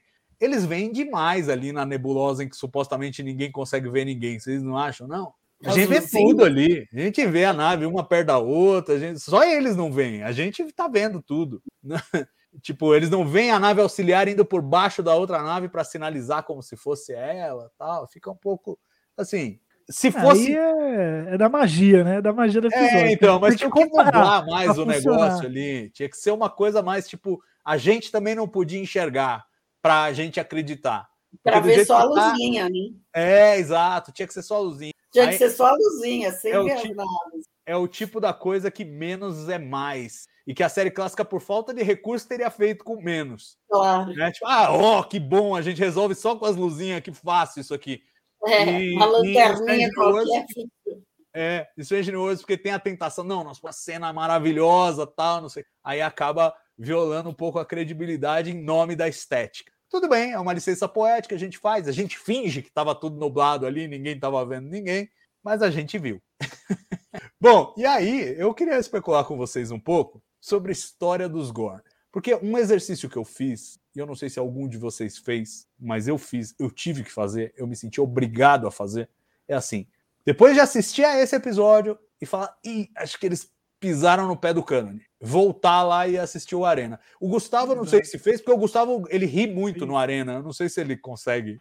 Fiz, fiz. Eu, gente, eu não, pô. Quem, quem, quem tá assistindo aí a nossa, nossa live mais 100 pessoas aqui conosco, excelente isso. É, mas a galera que é mais ou menos aí da minha idade, que pegou, é, conheceu Star Trek já, vamos lá, de 2000 para cá, pô, a gente assiste a Ena e dá risada, porque ele não, não só tá ali dentro daquela coisa enfim, ser cientista, ficção científica ser científica, a gente tem que né, passar um pano para os efeitos e tal, mas, pô, ele chega a ser tosco. Ele, ele passa um pouco da linha do perdoável por ser dos anos 60 e ele é tosco, né? Então, assim, mas é um tosco gostoso, tá? Não tô, não tô criticando aqui, não. É um tosco gostoso, eu gosto que seja tosco. Tem que ter mesmo o, o episódio, um outro ali, que é tosco, faz parte do pacote que é Star Trek, para mim, tem que ter. É, e assim, eu fui assistir o Aena depois de ver o Memento Mori e, e tive essa mesma impressão do Salvador, que a gente dá uma riscada ali no cânone, né? Não, não, não, não amassa, mas dá uma riscadinha. Mas que, cara, outras coisas estão tão se encaixando, começaram a criar uma conexão, sabe? Eles plantaram ali uma conexão e eu acho que eles em um outro episódio vão realmente costurar, mas você já consegue, faz esse exercício, você que tá em casa. Primeiro, viu lá o Memento Mori, vai pro Arena né? Pensa uma coisa, uma antes, outra depois, você vai ver que tem uma costurazinha ali, tem um fiozinho ali que está conduzindo a, a, história. Isso é bem legal, é, é muito interessante como, enfim, são 55, 56 anos depois, né, que o episódio começo saiu, e a gente tem uma nova obra agora que consegue trazer novos elementos para algo que aparentemente não tinha mais o que fazer, né? Um episódio lá da série clássica, enfim, mas que tem como, cara. Tem, é, eu só espero que realmente eles, quando aparecerem em Strange New Worlds, seja o mesmo visual da, da série clássica, mas enfim. né? É legal que a série clássica seja tosca, mas Strange New Worlds e pra tosqueira, aí, aí eu já não sou muito a favor, não. aí já não, né? Pois é. E, e você, Lúcia? Você chegou a rever a Arena? Você dá risada com a Arena ou tudo bem para você aquele Gorn? Porque eu, eu confesso eu que eu não dou risada. Eu gosto do Gorn. Eu não cheguei a, a, rever, mas eu dou risada com o Gorn, eu acho muito engraçado. Eu acho, acho que só eu melhor, e o melhor, o Gorn na série. Além de, do Gorn ser engraçado, os golpes do Kirk no Gorn são hilários, vai. É, pá, é, exato. Nas o Gorn é super Gorn. lento. Eu, eu não cheguei a rever porque não deu tempo, mas eu, eu li o resumo do GDE do TB, do Trek Brasilis, para ver se tinha alguma coisa meio fora da coisa, não achei nada fora do, do cânone, e é, acho que não. Eu, eu não sei, Gus, eu duvido que eles vão. Será que eles, eles vão uh, fazer isso em outro episódio? Eu não sei. O final desse episódio dá toda a pinta que eles vão retomar isso. O Akiva é um apaixonado pelos Gorns. Ele é, o Akiva é apaixonado ele... pelos Gorns, isso é verdade. Plantou a sementinha agora para colher ou num season finale ou na segunda temporada e não passa disso, tenho certeza absoluta. É, é, é verdade, é verdade que o Akiva é apaixonado pelos Gorn. Eu também não, sou. Até o, eu gosto. Até o pai que... Casamento Gorn do Lower Decks, acho que foi o episódio que eu mais ri na vida, foi aquele casamento Gorn dos Lower Decks. Realmente foi sensacional. E você é, vê eu... que o, o, pai que fala para a Ana é assim, pô, é, é, ela tá ainda claramente carrega o trauma e tal, e, e ela tá tentando entender ali o que é que. Qual foi a utilidade daquele encontro ali, daquela missão? É, foi só reviver o trauma? E ele fala: não, agora a gente tá um pouco mais preparado do é que da última vez. E cada vez que a gente encontrar eles, a gente vai estar um pouquinho mais preparado. É, mas eu acho que isso foi um. Foi o Akiva dando uma piscadela assim, falando, ó. Eles vão, eles vão voltar, ó. Sabe? Eles é vão voltar. Não, eu tenho, eu, eu, tenho convicção também de que voltam. E eu acho assim, eu acho que eles fizeram desse jeito, esse primeiro episódio, para primeiro fazer os fãs sofrerem, que eles gostam, eles gostam de torturar a gente. Tipo, ó, nós vamos violar o Canon, ó, ó, ó, o Kirk tá vindo pra ponte, ó, ele vai encontrar o Pike, ó, ó, ó, Oh, ah, enganei vocês! É o bigode! É o Kirk é Bigode! Peguei! eles gostam de fazer isso. Então eles fizeram isso nesse episódio com a gente de novo. Tipo, quando a Alan com 10 minutos fala, são os Gorns, fudeu, vai quebrar tudo agora, vai quebrar tudo. E eles cozinham a gente chega no final do episódio, você fala, tá, tá bom, vai, quebra, vai, pode quebrar. Tudo Mostra. Por favor. Então eles prepararam o terreno para isso. Esse é o ponto número um. Ponto número dois. É, eu fiz realmente uma revisita cuidadosa. O que a gente pode dizer de arena e mostrar que até agora não tem conflito é o seguinte: é, eles falam quando a nave está tá, tá, tá perto lá, eles falam uma nave de configuração desconhecida. Nave de configuração desconhecida, tudo bem, eles não precisam identificar como Warner, é uma outra nave, diferente dessas que a gente viu agora. Não precisa ter uma identificação imediata. É, fora isso, quando o Metron coloca o Kirk e o Gorn para lutarem no planetoide, o Kirk fala no naquele gravadorzinho lá que ele ganha dos caras, ele fala: estou é, enfrentando a criatura que os Metrons chamam de Gorn. O que significa? Uhum. Ele não sabe como são os Gorn. Ele, uhum. ele não pode cravar, não, esse é um Gorn mesmo, eu já vi um. Ele não sabe como são os Gorns. Então, é, algumas. Essas são as coisas que precisam ser protegidas no cânone. A, a, a, nave que a gente viu dos Gorns não pode ser igual à nave que viu na série clássica. Tá fácil, porque a gente não viu nave nenhuma na série clássica, eles não tinham dinheiro para fazer a nave, então a nave não tá lá, não tem problema nenhum. E o lance do Kirk não saber como é a aparência dos Gorns, o que implica que no, na base de dados da federação não pode ter lá uma foto bonita do Gorn. Não pode, senão ele ia saber.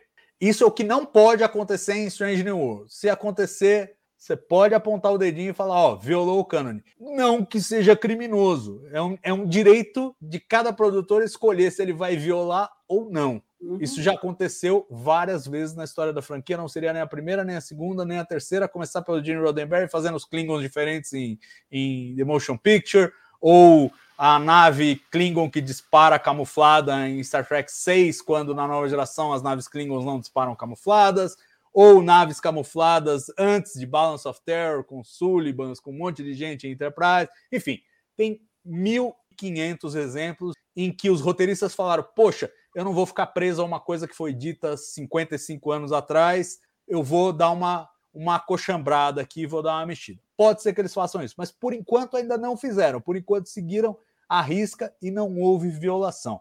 Agora eu quero falar para vocês o que eu acho que é o master plan do Akiva Goldsman, que está obcecado com os Gorns desde os anos 70, né? Ele, ele é fã das antigas e ele sempre foi obcecado com os Gorns ele finalmente teve a chance de botar a mão nessa cumbuca e todo lugar que ele pôs a mão, ele pôs um Gorn.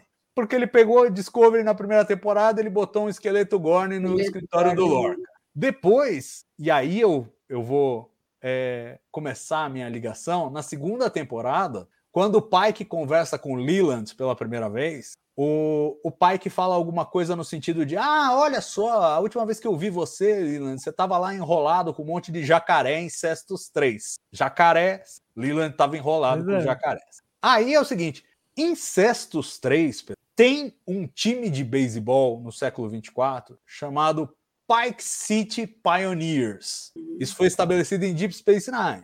Se tem um Pike City Pioneers, tem uma Pike City. E se tem uma Pike City, Pike esteve em Cestos 3, onde viu Leland enrolado com os jacarés, tá? Agora, imagine o seguinte, revendo a Arena, com todos os méritos, história do Frederick Brown, roteiro do Gene Kuhn, é, o Kirk está decidido que aqueles alienígenas estão preparando uma invasão e ele tem que ir lá e bater nos caras, e eles destruíram a colônia, tem que bater nos caras de qualquer jeito e destruir a nave inimiga. Depois que ele enfrenta o Gorn, ele resolve que talvez os Gorns não estivessem é, fazendo um ataque, mas sim defendendo o território deles. Em- Em Arena, não tem de onde o Kirk tirar essa ideia. Por que, que ele mudou de ideia ali na hora de matar o Gorn? Ele passou o episódio inteiro convencido de que não, e chegou no final ele falou: Não, peraí, talvez você estivesse defendendo o seu território. Minha hipótese, para o que eu acho que está na cabeça do Akiva Goldsman. Kirk leu sobre os jacarés do Leland em Cestus 3. Kirk nunca soube como era um Gorn, mas ele sabia que teve um problema de infestação de jacaré em Cestus. Cestus 3 devia ser um desses planetas, a Laan fala disso, planetas berçários dos Gorns, onde eles põem os ovos, depois levam lá uns bichos para os filhotes comerem e tal.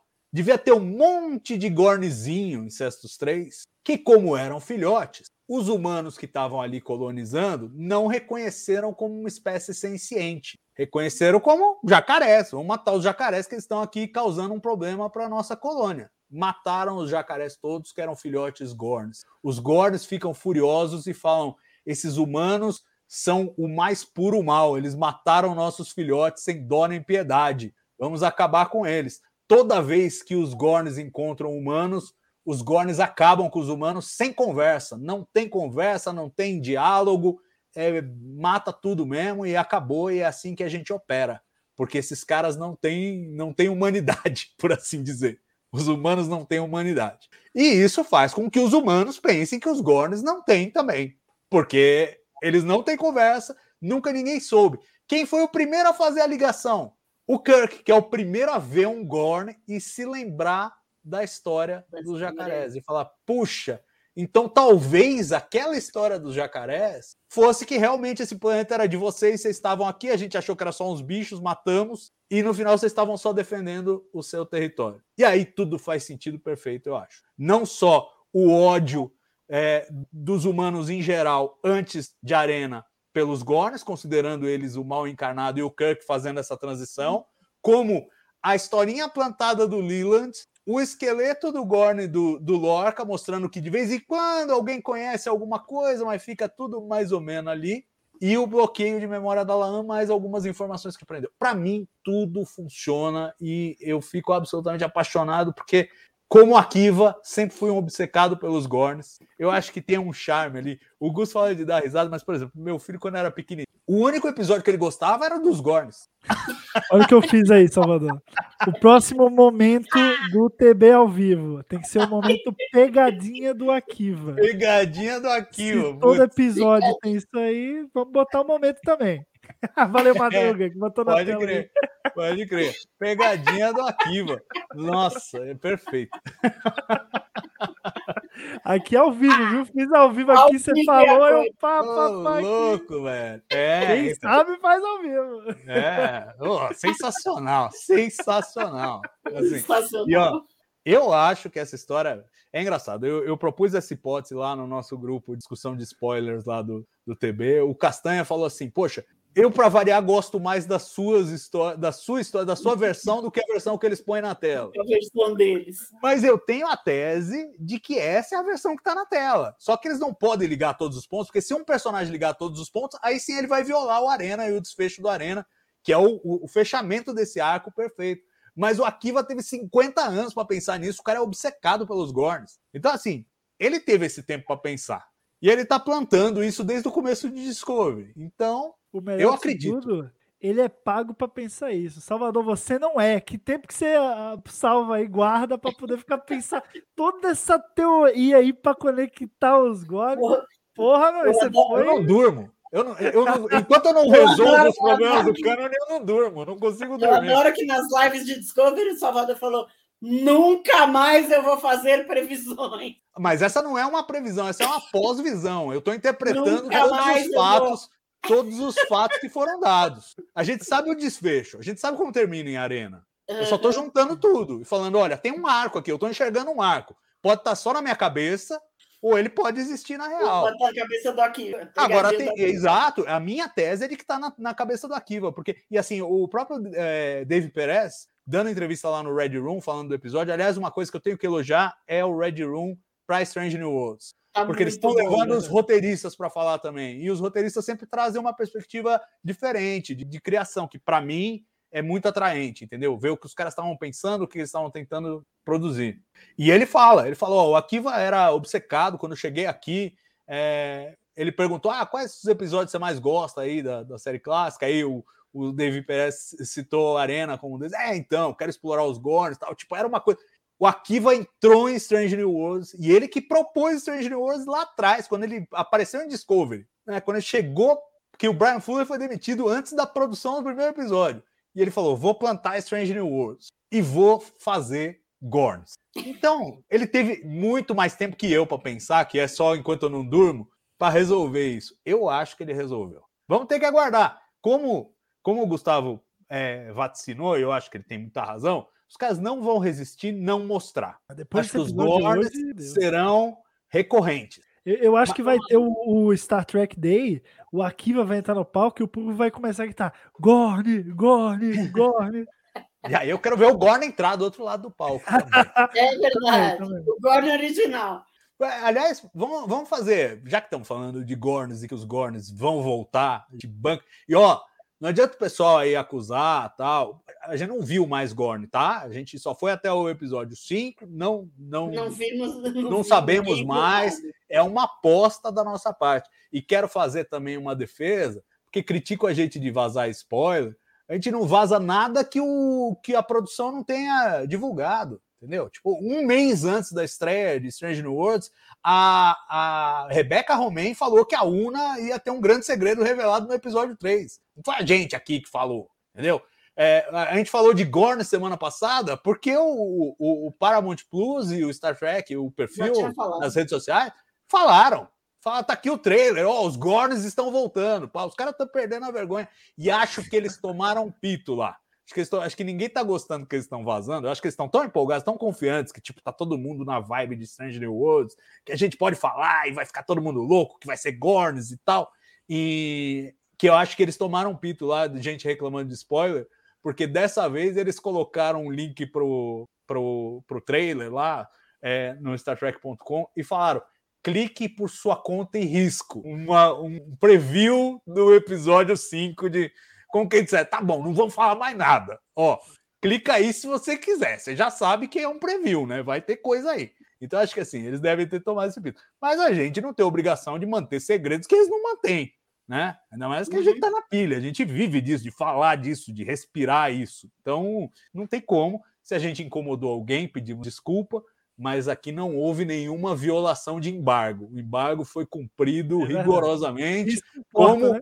é dever da profissão jornalística, cumprir embargo. Então, eu quero fazer essa ressalva. Agora, já que estamos nessa, vamos fazer um bolão de como serão os Gorns. A gente viu duas vezes. Uma na série clássica, aquela roupa de mergulho adaptada com uma máscara e tal, e vimos uma vez em Enterprise, num episódio do espelho. Não se preocupem, não tem violação de cânone, é tudo no espelho. E ele foi totalmente em CGI, gráfico computador. O que vocês esperam da aparição dos Gorns em Strange New Worlds? Gustavo Gobi. Cara, eu acho que tem que ser próprio com maquiagem. Eu acho que tem que ir por esse caminho. Porra, os caras fizeram o Saul, os caras. Discovery, os caras, assim, arregaçaram nos alienígenas humanoides, entendeu? Arregaçaram só própria maquiagem. Eu acho que esse é o caminho, cara. Porque CGI, a gente sabe que não vai ficar legal, legal, legal. Não vai. Pode cumprir a função, mas legal mesmo, não vai. Crível, não vai. É, e não dá para colocar um maluco com a fantasia por cima que nem foi lá em TOS, né? Então, assim, nem, nem TOS, nem Enterprise. Vamos encontrar um novo caminho aí. Eu acho que o caminho é, é próprio mais maquiagem mesmo. É, eles já, enfim, fizeram muito isso aí na produção da, dessas séries mais recentes Star Trek. Eu acho que esse é o caminho mais, assim, deles poderem fazer uma versão que seja não só boa, crível, mas também igualmente memorável como as outras, né? A gente tem a impressão memorável de Enterprise, uma impressão ruim, mas ainda é memorável, porque foi único. Falar, vamos fazer 100% CGI. Beleza, e a gente lembra, por pior que seja, a gente lembra como, como é o Warner Assim como a gente lembra o 100% é, é, fantasia ali que é a TOS. Então, acho que, pô, vamos partir para um caminho único também e a gente vai ter um visual é, de Strange New Worlds para os Gorn. Não precisa ficar com essa coisa de ter que, tem que ser perfeitamente igual ao que foi apresentado. Pô, a gente já viu todo esse debate aí, as Klingons, enfim, já teve, já esse debate já aconteceu no TB ao vivo, no mínimo umas 30 vezes, né? Então, assim, não precisa ser igual, tem que ser bom, tem que ser bem feito, tem que ser legal. E eu acho que a maquiagem é o caminho. É, mas pode apostar que nós vamos ter 31. Essa discussão é inevitável. Quando acontecer, teremos essa discussão. Lúcia, você acha que é esse caminho também? Eu concordo com o Gustavo, acho que sim. Se bem que os meus Gordon preferidos são os de Lower Decks. Eu adoro os bonequinhos de Lower Decks do casamento. E eles vivem aparecendo naquele, naquele do shopping, né? Também tem um monte de Gordon pelo caminho. Que eu fiz os easter eggs do, dos Lower Decks e eu adoro eles, mas eu acho que eu, o Gustavo tem razão, tem que ser assim, não pode ser uma coisa ruim, tem que ser uma coisa muito melhor, sem é, dúvida. É, se tem, e se de, tem... de, maquiagem e props, eles são bons. Os é, caras já eu... fizeram o diabo. É, eu, eu tô apostando em alguma, do... coisa, em alguma coisa parecida com o que a gente viu com o, o, o pastor do segundo episódio da Strange New Worlds, que era assim, era uma maquiagem mas com alguma coisa de puppeteer ali, de é, movimentação tal, que dá uma vida extra. É, é a minha, minha aposta é essa aí. Vamos, vamos ver o que que, o que que vem, mas eu tô ansioso e eu acho que eles não vão resistir a pôr a mão nessa cumbuca Ah, e aí. tem que ficar, ó, aí que tá, ó, o, o pessoal falou aqui no, no chat tem razão. Pelo teor desse episódio agora, Memento Mori, é, tem, é, é os Gorn que foram apresentados aqui em Strange New Worlds, eles não podem ter o teor cômico barra tosqueira que tem os Tos. Não, não pode. Esse episódio é pode. é muito pesado, é muito denso. Os Gorn tem que ser não só bem feito, mas tem que ser do mal. Do pra mal mim, eles sempre foram do mal. Não, sempre foram. Nunca, mas, nunca. mas o episódio, o Arena traz um certo teor cômico. E eu acho que Strange New Worlds também é assim, ó. Os Gorn aqui não nada cômico, amigo. Eles são o, o mal encarnado e a Laan tá aqui para contar isso pra gente, enquanto a gente não sabe, porque eles vão saber.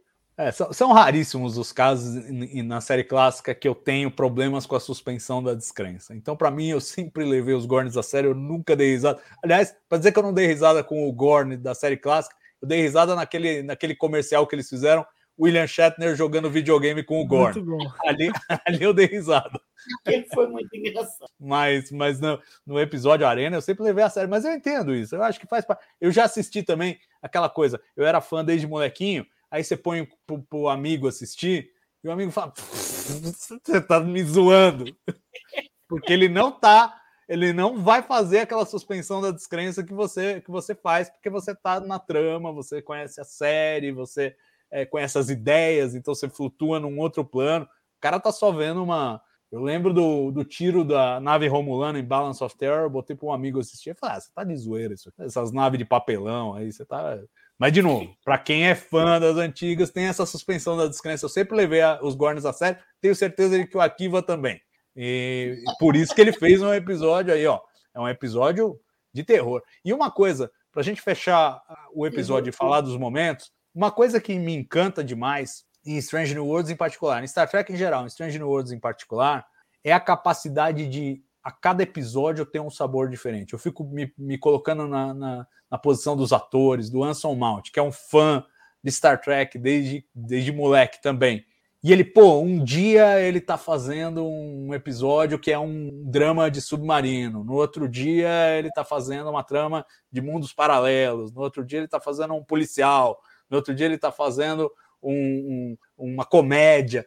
Pô, para os atores, né, a, a, a, flexão de músculos ali que eles têm que ter para lidar com todas as situações é, é muito bacana e, e acho que para os espectadores também, porque vamos supor, a Lúcia falou: Ah, não gosto muito de episódios de batalha. Teve gente que, que falou isso, a Laurie Oster do, do, do Track Movie, eu ouvi eles comentando, ela também não curte muito episódio de batalha, tal, tudo bem. Semana que vem é outro sabor e é outra outra coisa completamente diferente. Na semana seguinte vai ser outra coisa completamente diferente.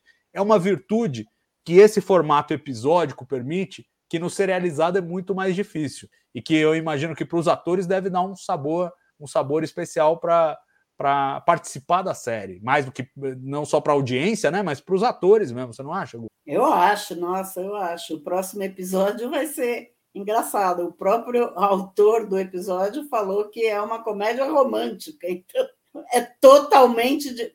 Eu não estou dando spoiler, não, já está no TB é, o trailer, o... não estou dando spoiler nenhum, mesmo porque eu não assisti, só esses dois aqui que assistiram, que assistiram, eu não assisti, então mas já no, no, no, tem as fotos do, do próximo episódio, tem um trailer. E o próprio autor falou que é uma comédia romântica. Então eu quero, estou esperando para ver. Olha lá, já está tudo, todas as fotos do próximo episódio. Tem um trailer e, o, e o, um clipe que passou, que passa sempre no Red Room, né?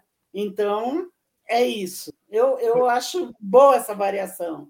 Eu não gosto muito de episódio de batalha. Esse comédia romântica eu vou adorar. Tenho certeza que eu vou adorar. E você, Gus? Ó, oh, não. Também, eu tô evitando dar spoiler. Como Lúcia falou, eu e Salvador já vimos esse episódio. Mas é assim, é, teve até um pessoal comentando aqui no chat, tipo, pô, e aí, a Enterprise vai ser reparada para o próximo episódio, né? Já que sofreu vários danos nesse. E, gente, vocês não vão nem lembrar da Enterprise. Essa que é verdade. A história é, é tipo assim, pensa que é, é, é, meio de temporada, sabe? É tipo meio de ano e a turma tá de férias. Vão, vão, vão para as férias, um episódio de férias. Então é um espírito completamente diferente, completa, é o oposto assim é, é desse episódio agora, que é super denso, super complexo, super cheio dos traumas. E o próximo é tipo eles pisam na banana e vão deslizando lá na maionese e, e tá tudo bem, é engraçado e, e, funciona com esse formato episódico. É... Eu acho que o próximo, talvez até o próximo TB ao vivo, seja um dos mais divertidos de todos, por conta da diversão que a gente tem no episódio. Então, eu é, tenho esse, esse... que eu vou adorar. Assistam sozinhos para poder dar gargalhadas aí, porque vocês vão dar. Pô, o Gustavo fala demais, depois a gente não, toma pau aqui. Não, fa falei, eu não, eu não contei nada do enredo do episódio. Nada, nada, nada. Nada, nada. O próprio, é o próprio autor falou que é uma comédia romântica. Foi o que está escrito no, no, no, no, no preview do TB, tá? É verdade, Fazendo é propaganda, porque foi o que escrevi, tá? Ó, vou, vou, não, não vou dar um spoiler, eu vou dar uma dica, tá? Que vocês não vão entender agora, mas quando vocês terminarem o episódio, vocês oh, vão pegar. Esse episódio me lembra o lendário ator brasileiro. É... Ah, não, não, não, não, não. não, não chega, não, chega, chega, chega, chega, Então, beleza. Chega, então, beleza. Chega, chega. Como diria João Kleber, para, para, para, para. Na para, próxima para. semana, vocês vão vir aqui e vão falar: Ah, é um ator que você vai falar. Esse. É, é exato. É, é, semana que vem eles adivinham o ator. E o pronto. ator, perfeito. Eu tava. Salvador, tudo telegrafado, cara. Não ia contar. Você acha que eu ia contar? Não ia, pô. É só pra trazer os. E na próxima semana, galera. então tá bom. Então vamos fazer os momentos aqui. Vamos começar pelo momento carimbo do Dini.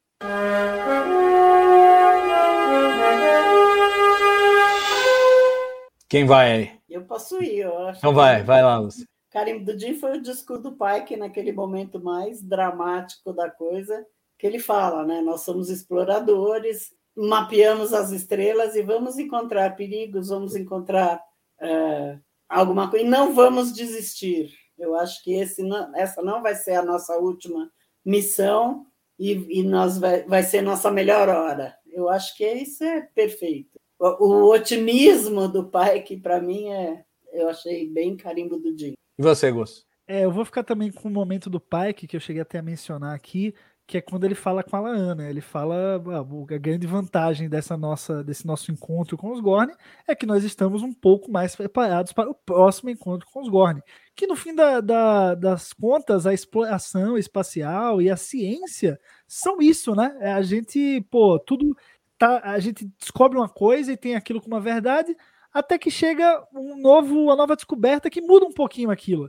Mas a gente só vai saber se a gente explorar, se a gente ir atrás, se a gente conhecer, se a gente tiver contato, né? E eu achei isso bem, bem Gene Roddenberry, eu acho. É bem Roddenberryano mesmo, então vou ficar com, com esse momento. Pessoal que tá falando aqui nos comentários, Gustavo é um gordo disfarçado. Gustavo fica com a língua coçando. É, é, cadê? Tem, tem mais aqui. Gustavo tem um João Clever dentro de si. Pois é, pessoal. Eu, a Thaís falou, Gustavo é a River Song, né? Pra quem acompanha Doctor Who, realmente, né? Cheia dos spoilers aí, mas é, eu vou fazer. Da semana que vem é o último, que ele, que ele já é, viu. No, no, do sexto para frente a gente vai acompanhar junto, gente. Então não tem, não vai ter nenhum spoiler aqui, não algo que se aproxima. Mas não soltei spoiler, tá? Não soltei, mas fiquem, fiquem atentos aí no próximo episódio. Pois é, olha, eu vou falar que para mim, eu vou roubar no jogo, porque para mim todos os momentos do Pike, eu acho que esse foi o episódio em que o Pike mostrou mais que ele é muito foda, assim, muito foda mesmo, porque tipo, era era um, um, uma situação irrecuperável atrás da outra. Ele, calma, calma que a gente vai dar jeito. Peraí, tal, e vai. E assim, estimulando a tripulação a, a trazer as respostas. Então, todas as intervenções do Pike, todas. E olha que eu não me esqueci que ele tirou F em astrofísica, hein, que a gente viu no, no primeiro episódio da segunda temporada de, de Discovery. Apesar do F em astrofísica, ele aprendeu bem, porque o negócio do buraco negro lá, o cara mandou muito bem. E, e, eu acho assim, todos os momentos dele. Se tivesse que escolher um, eu ia com a Lúcia, aquele discurso, né? A nossa melhor hora é potente. Mas eu, eu, eu queria fazer um, uma homenagem ao conjunto da obra do Pike, porque eu acho que o Pike vai, vai bem demais nesse episódio. É o episódio, para mim, em que ele, fa, ele, ele começa a mostrar que, olha, vou dar dor de cabeça para quem ficava entre Kirk e Picard. Vou dar dor de cabeça, vou entrar nessa briga aí. E, para mim achei... já veio essa briga. É, é não vou, não, é, eu não vou fazer essa briga agora, então. Agora acho... não, mas depois agora vai. não, mas um, um dia faremos. Um dia vai. É, então vamos agora com o momento chip de emoção.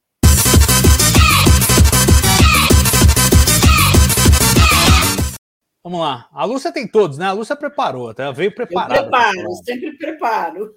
Vai, Lúcia. Não, o meu tipo de emoção foi o discurso do Hammer, quando, quando ela fala, mas vocês não são todos pacifistas? Ele fala, eu não vou lutar pela frota, mas eu uh, aprovo, defendo os seus ideais, né? Uh, pacifismo não é, eu achei essa frase sensacional. Pacifismo não é passividade é a proteção ativa de todas as coisas eh, vivas do universo. Ah, eu achei assim, achei, pacifismo não é passividade, eu achei muito bom, né? Para mim, muito bom. Para mim pra, foi esse, esse... Para mim o, o, momento chip de emoção é quando eles descobrem que a Uhura e o Hammer sobreviveram. Tem aquela tensão, o pai que já está preparado para mandar lá, manda lá uma equipe, vê lá o que, que sobrou lá. E aí a Uhura responde: Não, nós estamos aqui e tal, não sei o quê. Aí aquele alívio, a ponte inteira, um cara comemora, o Spock vira e dá um, um sorrisinho, que eu é. achei genial, super sutil, mas assim, é, dentro do que o personagem pode entregar ali, todos eles reagindo. Para mim, ali foi o momento. Pá, é esse aí. E você, Gus? Cara, eu vou ressignificar um pouco o chip de emoção, porque não, não vai ser aquele momento que, que tocou, que me fez, enfim, chorar, mas eu, eu, eu, vou colocar aqui uma outra emoção, que é o medo. Eu acho que esse episódio, a Laan, em diversos momentos, ela passa medo pra gente. A gente tem medo dos Gorn, mesmo a gente sabendo o que, é que eles são lá, lá de Tos. Eu que sempre brinquei aqui, brinco com Salvador, falando dos Gorn e tal, etc. Mas, cara, eu tive medo do, quando, quando ela olha, parece que ela olha no fundo do olho do Pike e fala: Pike, são os Gorn. É, tipo, é, tipo assim, é como, é como se não existisse nada pior na galáxia para você se deparar do que um Gorn. É tipo, é, é, a última camada, assim, sabe? É, é o ponto alto. São os Gorn. Isso é, pô, é fantástico. A atriz mandou muito bem nesse episódio. Eu acho que ela, ela tá, tá muito bem a cada episódio, mas nesse ela arrasou. Esse ela arrasou. E eu acho que o sotaque dela também, britânico, dá um peso, né? It's the gold, sabe? Dá uma coisa. sente aquilo, você sente aquele medo, você sente aquele impacto do que ela viveu, do, do, do poder que eles têm de destruição mesmo. Então, meu chip de emoção é, é, é um momento que me provocou a maior das emoções nesse episódio, que é o medo. É quando ela olha no fundo do olho do pai e fala: são os Gorn. Boa, boa, boa. Acho que tá bem escolhido também. Estamos bem representados aí pelos três, pelos três momentos. Vamos então para o cérebro do Spock.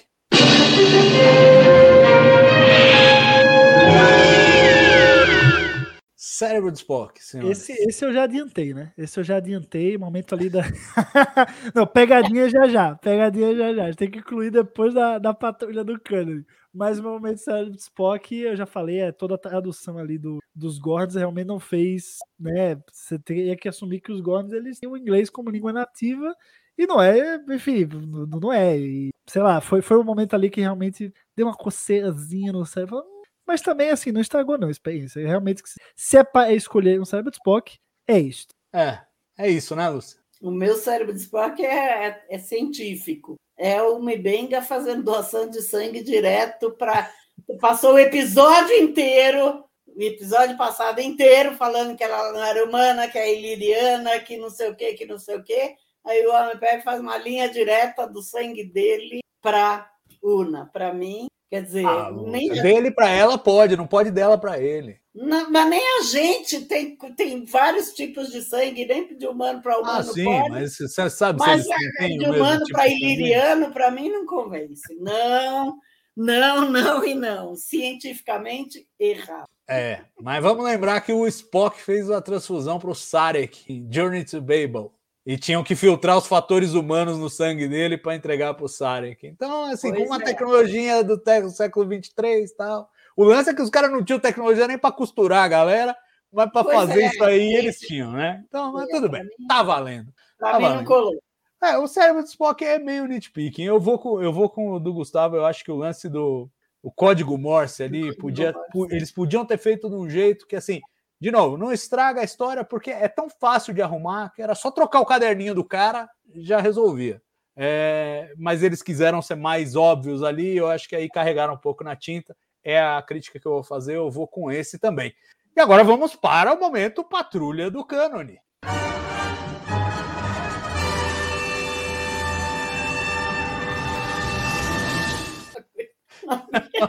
o final do Commodore Deck. Ah! Essa, essa vinheta ficou. Tem gente que assiste assim aos episódios? Essa vinheta nunca vai perder a graça, impressionante. Não, nunca. A gente vai ter que fazer em todas as séries, em tudo, porque não adianta, vai ser muito legal. Vai ser é. sensacional. Mas enfim, é, são os Gorns, né? É a própria presença deles, eu acho. Pois é, é a grande pegadinha do arquivo aí, ó. Ó, vou mostrar, ah, vou mostrar, ah, vem aí, vem os Gorns, vem aí, vem aí. Você fica tipo, Ih. Você mesmo aciona a patrulha do cânone, né? Você tá pronto para é. pegar o arquivo, botar o gêmeo e levar para cadeia. Fala, não, que não, você violou a lei, meu querido, vai, vai tá em cana. Você fica com a algema na mão esperando a hora que ele vai cometer o crime. Chega no fim, ele não comete. Você fica, ah, safado, rapaz. É. Então você, você vira um patrulheiro, você passa o episódio todo sendo um patrulheiro do cânone e você se depara com a pegadinha do arquivo. Não, exato. E no final ele não viola e você quer que ele viole. Essa que é a ironia. É, Essa é a grande sacanagem que ele faz. Por né? favor, ah, deixa pra lá isso aí. Põe os caras aí, vamos ver. Mostra só pra gente, não precisa mostrar para eles. Agora, eu vou fazer, a, a título de patrulha do cânone, patrulheiro do cânone, eu vou fazer uma recomendação singela. Eu quero que a galera assista ao Arena. Mas assim, se não quiser assistir todo, não precisa. Só assista uma cena. É a cena em que os Metrons estão se comunicando com a Enterprise, o, o Spock está lá, e os Metrons falam: Ah, vocês estavam em perseguição, você quer a nave Gorn. e rola um close no Spock. Eu quero que vocês olhem na cara do Leonard Nimoy e me digam, o Spock lembrou ou não lembrou de ter ouvido o nome Gorn? Porque é bem na hora, fala Gorn, pá, close no Spock. E eu quero perguntar a vocês, vão lá olhar, façam essa patrulha e depois me digam se lembrou ou não lembrou. Para mim, lembrou. É uma das coisas que, para mim, depois que eu fui ver a Ena, ressignificou total. Para mim, virou, virou. Antes é uma cara de susto, agora é uma cara de tipo. Eita, rapaz, é, sabe? É um, é, um, é um. Eu já ouvi isso antes e isso aqui não é nada bom, sabe? É uma mistura. É, é muito legal isso, essa ressignificação, né? Muito legal você ver, pô, o Nimoy não fazia ideia do que. Do, do, né? Às vezes nem foi o que foi instruído a ele fazer, mas que você você vê o, o, big picture assim, você fica, meu Deus, cara, os caras pensaram até na, na vírgula da vírgula do sabe? É muito maluco e muito bom. É, eu acho.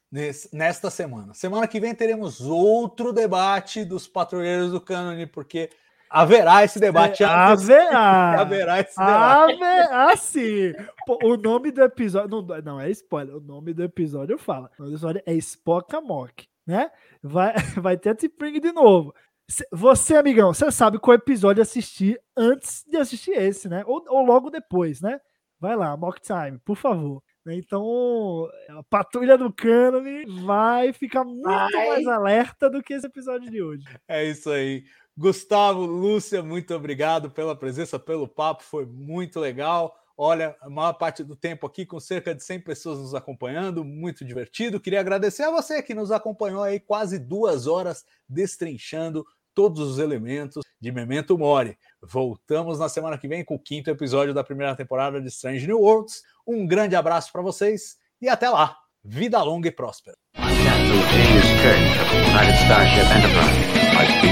pure logic. Make it so, Navarre. You cannot deny me, Cisco.